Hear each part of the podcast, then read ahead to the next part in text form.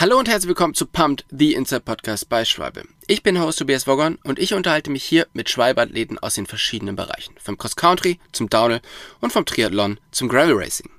Und heute unterhalte ich mich mit gleich zwei Spitzenathleten. Und zwar Lars Forster und Vital Albin vom Thymus Maxon Team. Die beiden haben eine phänomenale Cross-Country-Saison hingelegt und befinden sich jetzt gerade in, im Mid-Season Break. Und ich möchte von Ihnen wissen, was genau machen Sie jetzt in diesem Mid-Season Break? Wie trainieren Sie? Wie geht es Ihnen damit? Und was haben Sie sich für, den, für die zweite Hälfte des Jahres noch so vorgenommen? All das erfahrt ihr in dieser Folge vom Pumped.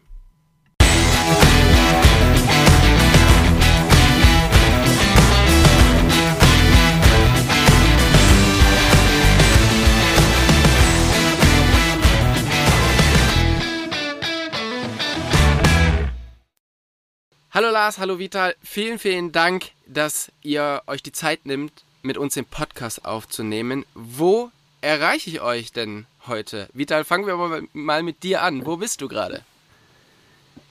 Äh, ich bin gerade zu Hause. Ich wohne in Chur. Äh, bin noch hier bis am Donnerstag. Dann geht es in die Toskana für zwei Wochen in ein Hitzetraining. Oh, das hört sich aber auch. Also Hitzetraining hört sich nicht so gut an, aber Toskana hört sich sehr, sehr gut an. Das ist. Ähm, ja, Wunderschöner ja, Ort, oder? Schon, ja, sicher ein sehr schöner Ort, aber ich bin mal gespannt, wie es denn wird mit dieser Hitze. Es ist schon hier sehr heiß und da, wenn ich dir da Meteor anschaue von, äh, von der Toskana, wird es bis zu 40 Grad und bin mal gespannt. Ist eine, sicher eine, neu, eine neue Erfahrung. Ja, ich glaube ja. auch. Lars, wie schaut es bei dir aus? Steht auch Hitzetraining an oder wo bist du gerade? Ja, erstmal vielen Dank für die Einladung.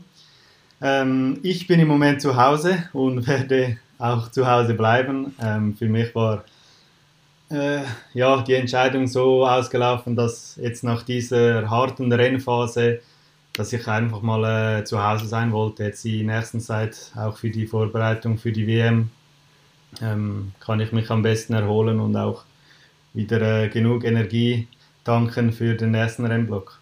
Ja, ihr habt ja diesen ähm, ja, die, das erste halbe Jahr von der Saison quasi schon rum und ihr wart ja unglaublich erfolgreich. Also ihr wart sehr erfolgreich im Weltcup und ihr habt eigentlich diesen ersten Rennblock ja mit einem wahnsinnigen Ergebnis im Swiss Cup ähm, gekrönt, wo ihr auf 1 und 2 wart.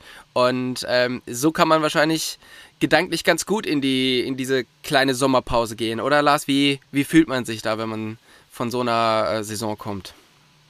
Ja, definitiv. Es gibt, äh, gibt schon sehr viel Motivation für den nächsten Rennblock. Jetzt die Rennen äh, bis anhin sind wirklich bei mir äh, konstant sehr gut gelaufen. Mhm. Bin äh, sehr happy damit und äh, natürlich mit dem, dem letzten Rennen in Davos von der ÖKK Bike Revolution zusammen mit Vital 1 und 2 war schon ein, der krönende Abschluss, ja. Ja, Vital, wie, wie ist es für dich? Also dann in so einem, in, in so einem Rennen, also man hat wirklich ja schon viel geleistet, diese, diese erste halbe Saison und dann weißt du, dein Teamkollege ist vor dir, du bist auf zwei im eigenen Land beim, beim Heimrennen quasi oder in der Heimwertung. Äh, wie fühlt sich das an, dann so in die, in diese kurze, ähm, in diesen Season Break zu gehen? Ja, es ist natürlich immer schön, zum, das letzte Rennen, Rennen von der Pause mit einem guten Ergebnis abzuschließen. Es gibt so ein gutes Gefühl, äh, Motivation, so, auch fürs ganze Team war es gut. Alessandra hat auch gewonnen bei den Frauen.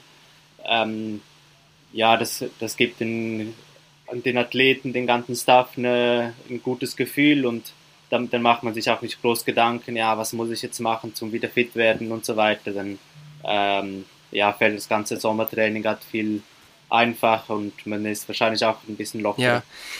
Euer Thymus Maxon Team ist ja so ein bisschen ein spezielles Team. Und zwar ist es ein reines Schweizer Team. Und zudem seid ihr halt einfach unglaublich erfolgreich gerade. Ähm, was macht dieses reine Schweizer Team aus und, und warum seid ihr gerade so erfolgreich, Lars? Ja, ich bin jetzt äh, das erste Jahr im Thermos Maxim Team dabei und ja, bis anhin macht es einfach Spaß. Es ist eine super Truppe.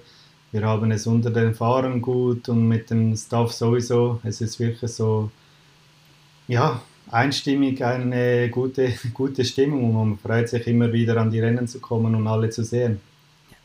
Vital, du bist ja schon seit fünf Jahren im Team und kennst ja diese Strukturen von diesem Schweizer Team einfach schon sehr, sehr gut. Was ist es für dich, was dieses Team so, so stark macht und so als Einheit äh, dastehen lässt? Äh, ja, ich habe halt nicht so einen Vergleichswert, bin schon das fünfte Jahr dabei.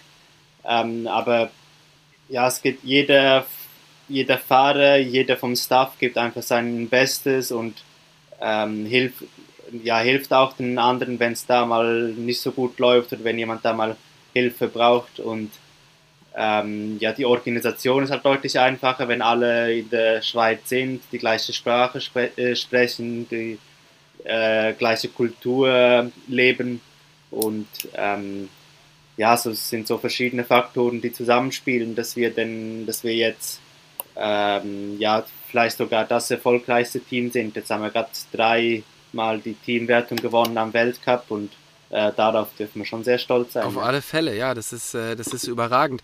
Ähm, Vital, du kennst das, wie du ja schon gesagt hast, ganz lange schon, dass man einfach, man spricht halt in der gleichen Sprache mit allen, alle verstehen sich. Lars, du bist es ja ein bisschen anders gewohnt. Also du warst zwar auch in einem Team, wo wo Schweizerdeutsch gesprochen wurde oder wo Deutsch gesprochen wurde, aber es waren eben auch Amerikaner mit im Team. Ähm, was ist so deine Erfahrung damit? Also ist es leichter in dieser eigenen Sprache zu sprechen? Und ist es eher die Sprache, die es ausmacht, oder eher, dass alle aus einem Land kommen und ich will jetzt nicht sagen, alle die gleiche Mentalität haben, aber man, man ist ja als Nation schon so ein bisschen, ähm, ein bisschen vereint. Ja, definitiv. Also eine Sprachbarriere gibt, gibt es immer, auch wenn wir alle gut Englisch können und mit den Amerikanern. Es ist halt immer, äh, wenn alle wirklich immer das gleiche, also die gleiche Sprache sprechen, dann ist es schon ein größeres Miteinander. Fällt sehr schnell in, in zwei Gruppen ansonsten. Also es ist immer schwierig auch für uns, dann äh, am Tisch nur Englisch zu reden, wenn, äh, ja, wenn auch einer dabei ist, der äh, nicht Deutsch sprechen kann. Ja. Oder ja, bei uns ist es ja sogar Schweizerdeutsch. Wir sprechen ja eigentlich immer Schweizerdeutsch. Ja. Und das äh, vereinfacht schon vieles, ja. Ja. ja das kann, kann, man, kann man mehr und einfacher auch Witze machen, ja. ja, das kann ich mir vorstellen. Ich meine, äh, das Witze und äh, gute Laune ist, glaube ich, bei euch am Team schon sehr, sehr wichtig, weil auch euer Teammanager ist ja ein unglaublich lustiger Zeitgenosse und mit dem man, glaube ich, einfach sehr gerne Zeit verbringt, oder? Ja, definitiv. Ralf, Ralf ist eine, ein, eine super Persönlichkeit. Er hat wirklich, äh, so, ja, man kann sagen, er hat hinterher aus zwischen, äh, zwischen Spaß und aber auch äh, Business, wann es äh, wirklich entscheidend ist, wann man sich konzentrieren muss und alles geben muss. Ja, jetzt seid ihr ja das aktuell erfolgreichste Team aus einem Land, was ja eigentlich die erfolgreichsten Fahrer schon seit Jahren stellt.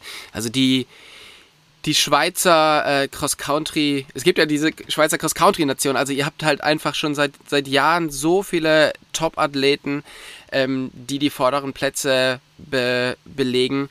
Wie ist es für euch? Also ist man als Schweizer sehr supportive zu den anderen Schweizern oder entsteht da eher so ein bisschen so ein Battle? Lars, was ist da so deine Meinung zu? Ja, ich glaube, im Großen, und Ganzen haben wir es also mit allen Schweizer untereinander gut. Also es ist, äh, ja klar, mit den einen hat man es immer besser als mit den anderen, aber wir äh, tauschen uns da stets aus, auch mit der Nationalmannschaft und ja, wenn wir einen Tipp haben oder uns auf der Strecke sehen, dann teilen wir auch unsere Linien.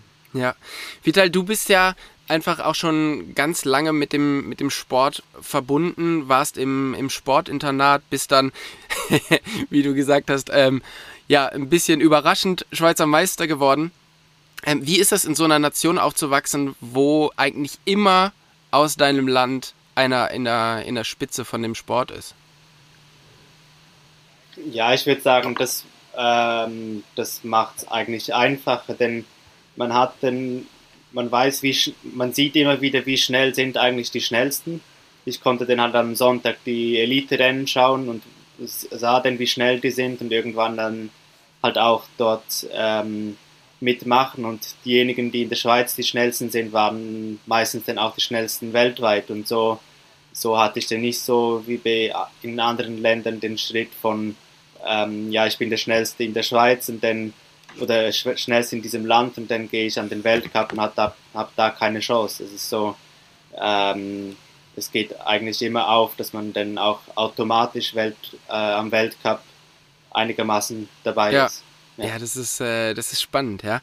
Ähm, wenn wir mal Richtung Weltcup schauen, dieses Jahr hat sich ja sehr viel verändert. Also es ist eine komplett neue Organisation.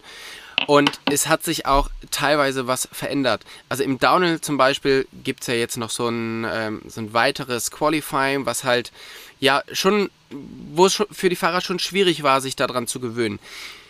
Lars, wie hat sich der Cross-Country-Sport verändert jetzt in dieser Saison oder merkt ihr das gar nicht, dass es neu, eine neue Organisation gibt? Ja, im, im Großen und Ganzen ist das gleich. Also wir müssen äh, um die 90 Minuten Rennen fahren.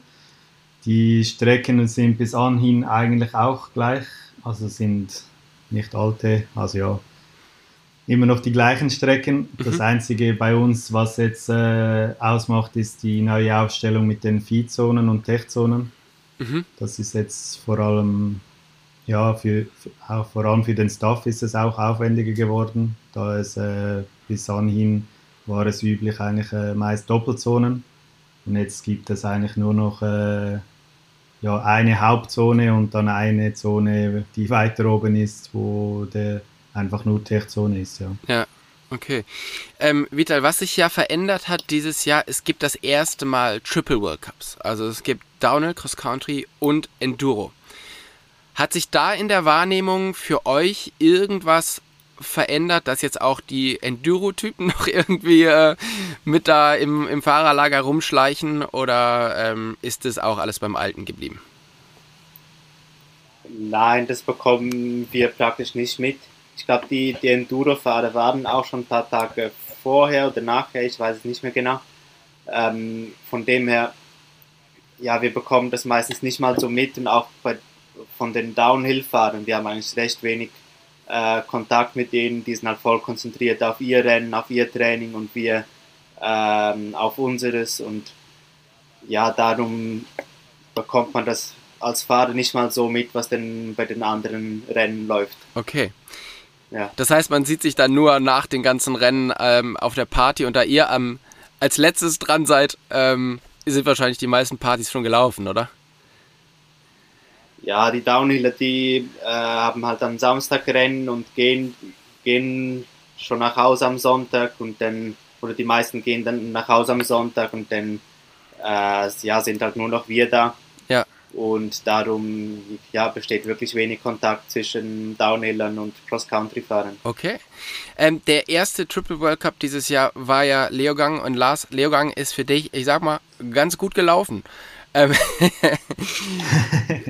Es ist ja so, dass Leogang steht ja noch nicht so lange im Weltcup, beziehungsweise, wenn ich mich nicht ganz irre, war es eigentlich der erste Weltcup und es gab schon eine Weltmeisterschaft dort zu fahren, oder? Wie, oder äh, bin ich da falsch? Ihr habt das natürlich besser im Kopf, wenn ihr da schon öfters rumgefahren seid. Also mindestens, mindestens der zweite Weltcup, ja. Okay, gibt es schon den zweiten Weltcup. Ähm, wie ist das für euch, an so eine Strecke zu kommen? Weil Leogang, zumindest im, im Downhill, hat sich ja über die Jahre sehr, sehr viel verändert. Erst war es so eine Bikeparkstrecke, dann ist sie immer schwerer geworden. In den letzten Jahren hat es extrem viel geregnet und ähm, die Leute sind eher auf dem Hintern irgendwelche Berge runtergerutscht, anstatt hier, ähm, anstatt vernünftig Rennen zu fahren. Wie ist das für euch, an ein Wochenende zu kommen, wo das Wetter gut angesagt ist? Es gibt eine schnelle, gute Strecke, die man aber so vielleicht noch gar nicht so viel gefahren ist. Ja, das Wetter ist immer ein großes Thema. Ähm, also jetzt vor allem auch in, äh, in Leogang wird jetzt, ja, man weiß nie, wie sich, die, wie sich die Wiese verändern wird, wenn es regnet, ob es stark einsinkt, ob es matschig wird. Und dann ist immer, äh, ja, vor allem im Frühjahr hatten wir viele Rennen, da ist äh, der Regen eigentlich auf, äh, auf den Rennstart angesagt worden und dann ist immer eine riesige Diskussion und ein, ein Abwählen von der Reifenwahl. Ja. Jetzt ist es ja so, es gibt einfach Rennen im Kalender wie Novo Mestro, die, die haben sich seit Jahren, also die, die gibt es einfach, das ist eine feste Instanz, da wird immer gefahren. Man kennt natürlich die Strecke, wenn man dort anreist. Leogang ist noch halbwegs neu im Kalender. Äh, wie schnell kann man sich darauf einstellen, vor allen Dingen, wenn das Wetter so oft wechselt und, es, und man äh, nicht genau weiß. Lars, hilft dir beim Einstellen auf so eine Strecke auch so ein bisschen deine Erfahrung jetzt zum Beispiel vom Cup Epic, wo man jeden Tag neue Strecken fährt? Oder ist es so, dass man da wirklich so ein bisschen wie bei der Formel 1 im Simulator sitzt und die, die Strecken schon mal vorher abrollt? Nein, für mich ist es nicht so eine große Sache. Also meistens gehen wir ja am Donnerstag das erste Mal auf die Strecke, um wirklich die Linien anzuschauen. Und dann äh, sieht man schon recht gut, was mit der Strecke passieren kann. Schaut vielleicht, wenn die Prognose wirklich äh, ja, Regen ansagt, dann schaut man auch ein paar andere Linien an, was, äh, was man fahren könnte, wenn, es, wenn, wenn der Regen kommt. Aber okay. ansonsten adaptiert man, muss man sich schnell adaptieren und äh, hat dann immer noch ja, fast drei Tage Zeit bis zum Rennen am Sonntag. Ja, bis dahin hat man es dann gelernt, oder? Und ähm, wie gesagt, das Rennen ist sehr, sehr gut gelaufen für dich. Du hast es am Ende gewinnen können. Ähm, erklär doch mal ein bisschen oder, oder nimm uns mal so ein bisschen mit in das Rennen, was da so passiert ist in dir. Also, äh, was ging da so mental in dir vor? Weil du bist ja nicht die ganze Zeit an der, an der Spitze gewesen. Ja, genau, war wirklich äh, ein perfekter Tag für mich. Äh, habe mich richtig gut gefühlt. Der Start lief auch gut, konnte mich gleich in den ersten zehn einreihen und ähm, habe dann früh mir selber eigentlich gesagt, äh, nimm es langsam, langsam an. Es ist äh, eine wirklich harte Strecke, also die Ausstiege am TV sehen Sie ja niemals so steil auf, wie sie wirklich sind. Also wir sind eigentlich immer, äh, der kleinste Gang war fast äh, der meistbenutzte Gang. Und äh, es war auch ganz schön warm, fast mhm. schon heiß. Und dann war Kühlen auch wichtig und daher äh, habe ich mir wirklich immer gesagt, fahr einfach äh, ganz ruhig und ja, habe dann eigentlich auch so mein Rennen gestaltet. Bin immer langsam nach vorne, vorne gefahren, habe nicht äh, an, den an den Anstiegen richtig ein- und rausgegangen, bin dann mehr, äh, meine Positionen habe ich in, in den Flächen, also in den flächeren Passagen, wo man ja ohne größeren Kraftaufwand überholen kann, habe ich mich ein um den anderen nach vorne gearbeitet, ja. Mhm. Es gab ja dann so eine Spitzengruppe von zwei Leuten, die eigentlich schon, ja, die waren schon ganz gut weg. Und du hast es dann geschafft, die Lücke zuzufahren. Wie fühlt sich das an, wenn man merkt, okay, ich habe hier die Kraft, diese Lücke zuzufahren und äh, ich komme hier Schritt für Schritt oder Pedalumdrehung um Pedalumdrehung immer näher. Ist das so, dass man da wirklich extrem beißen muss? und sagt so, oh, hoffentlich schaffe ich das? Oder ist es so, dass das einen mega Motivationsschub gibt, wenn man merkt, okay, das klappt hier? Ja, das war, war wahrscheinlich mein einziger Fehler in diesem Rennen. Äh, da war ich äh, bei der einen Runde, einen Runde bin ich zu lang hinter äh, Jordan Saru geblieben und der hat dann die Lücke aufgemacht und dann konnte man danach nicht mehr überholen. Und ja, dann ging es auf die zweitletzte Runde. Ich hatte, also ja, was waren es, um die 18 Sekunden Rückstand äh, in den Anstieg rein und bin dann einfach, habe ihn überholt und bin mein Tempo gefahren und ja, eigentlich schneller gefahren als die Runden vorher, aber es hat sich nicht allzu hart angefühlt und habe dann äh, Mitte, Ende des Anstieges bereits die Lücke, die Lücke schließen können.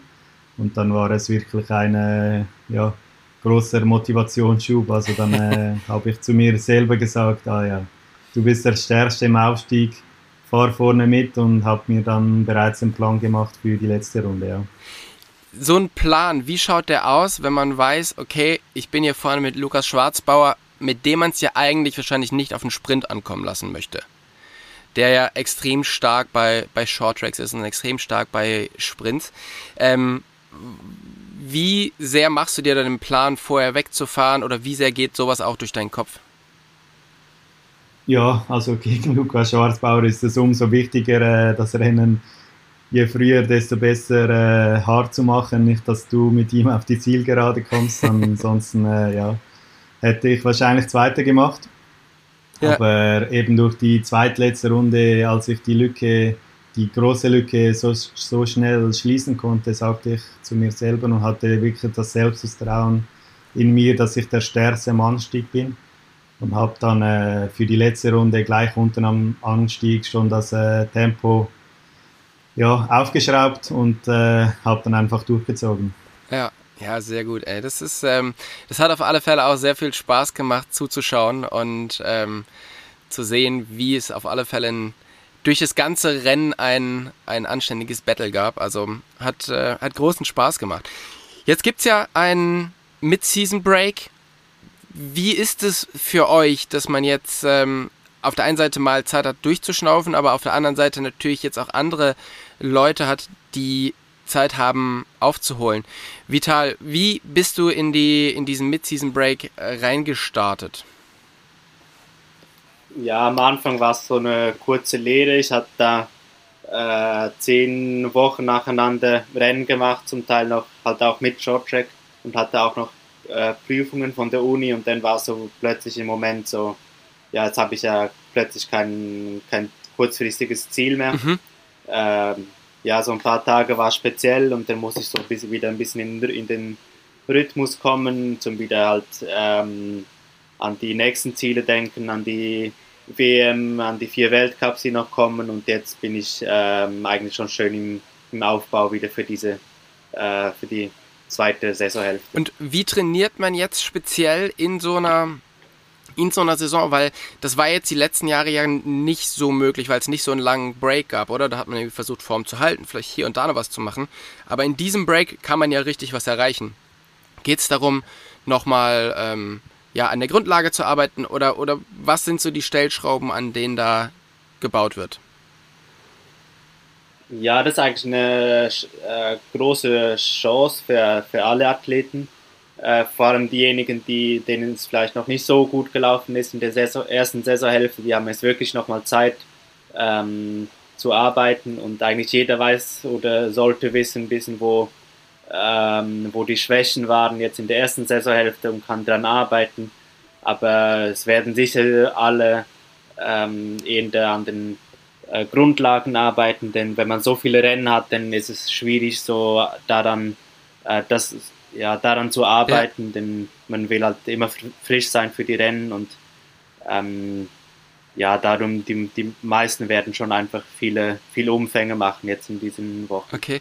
Lars, jetzt hat Vitalia schon gesagt, dass es gerade für Leute, bei denen es nicht so gelaufen ist, eine gute Chance ist, wieder fit zu werden, wieder nach vorne zu kommen. Bei dir ist es sehr, sehr gut gelaufen. Ähm, hast du jetzt eher so dass du denkst, ah Mist, ey, ich bin jetzt gerade hier in Topform und jetzt haben alle anderen auch die Chance. Ähm, guckt man so ein bisschen, was die anderen machen? Trifft man sich vielleicht auch irgendwo auf der äh, beim, beim Training und denkt sich so, ah Mist, jetzt sind die auch hier irgendwie im Höhentrainingslager oder whatever.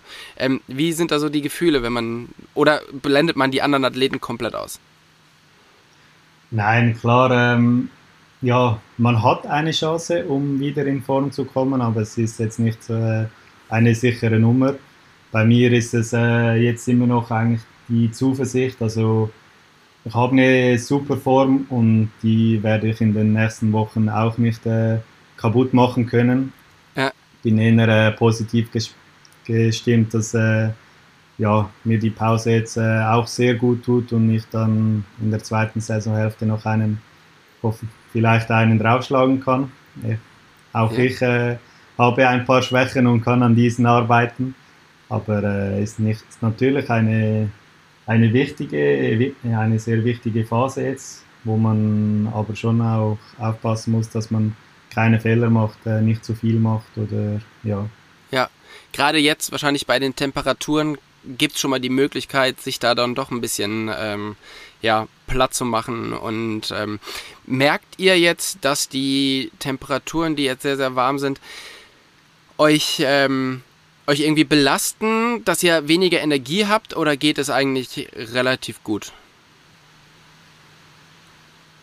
Ja, man muss schon äh, ist äh, ein wichtiger Faktor. Also wenn es heiß ist, muss man sich wirklich äh, ja, vor allem während dem Training und nach dem Training vor allem mit äh, Elektrolyten oder auch Salzen äh, wieder auffüllen. Also ja, wenn man rausschwitzt, dann geht ja nicht nur Wasser auf, das sind viele Mineralien. Ja. Und da muss man aufpassen, dass man äh, ja, nicht in ein Defizit gerät. Ja. Dann startet demnächst die zweite Saisonhälfte und da geht's wieder geht's wieder gut zur Sache. Vital, was ist so das Rennen, auf das du dich am meisten freust? Diese, diese Saison noch? Ähm, ja, ich würde sagen Andorra. Da hatte ich letztes Jahr so ja, das, das mein bestes Rennen meiner Karriere bis jetzt mit dem sechsten Platz mhm. im Cross Country.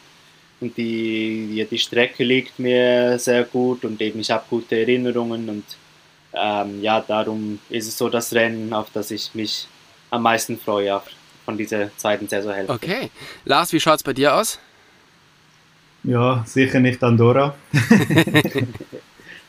Nein, da, da habe ich die, die Höhe, gelingt es mir nicht immer äh, so super. Aber es ist äh, schon eine super Strecke und mal schauen, vielleicht ist es dieses Jahr anders. Aber ja, und das Rennen, dass ich immer äh, sehr gute Erfahrungen habe oder auch sehr gute Rennen gelungen sind, ist äh, Snowshoe. Mhm. Auch wenn es äh, ja, ansonsten da sehr langweilig ist, läuft nicht viel. Aber das Rennen, das Rennen ist schon gut. Okay, ja, spannend. Dann drücke ich euch auf alle Fälle die Daumen für die zweite Hälfte der Saison. Macht's bitte weiterhin spannend, weil es macht sehr, sehr viel Spaß, dem Weltcup aktuell zuzuschauen. Und vielen, vielen Dank für eure Zeit und ich hoffe, wir hören uns hier bald mal wieder. Ja, vielen Dank auch. Ciao, ciao, ciao. Ciao, ciao. Tschüss. Tschüss.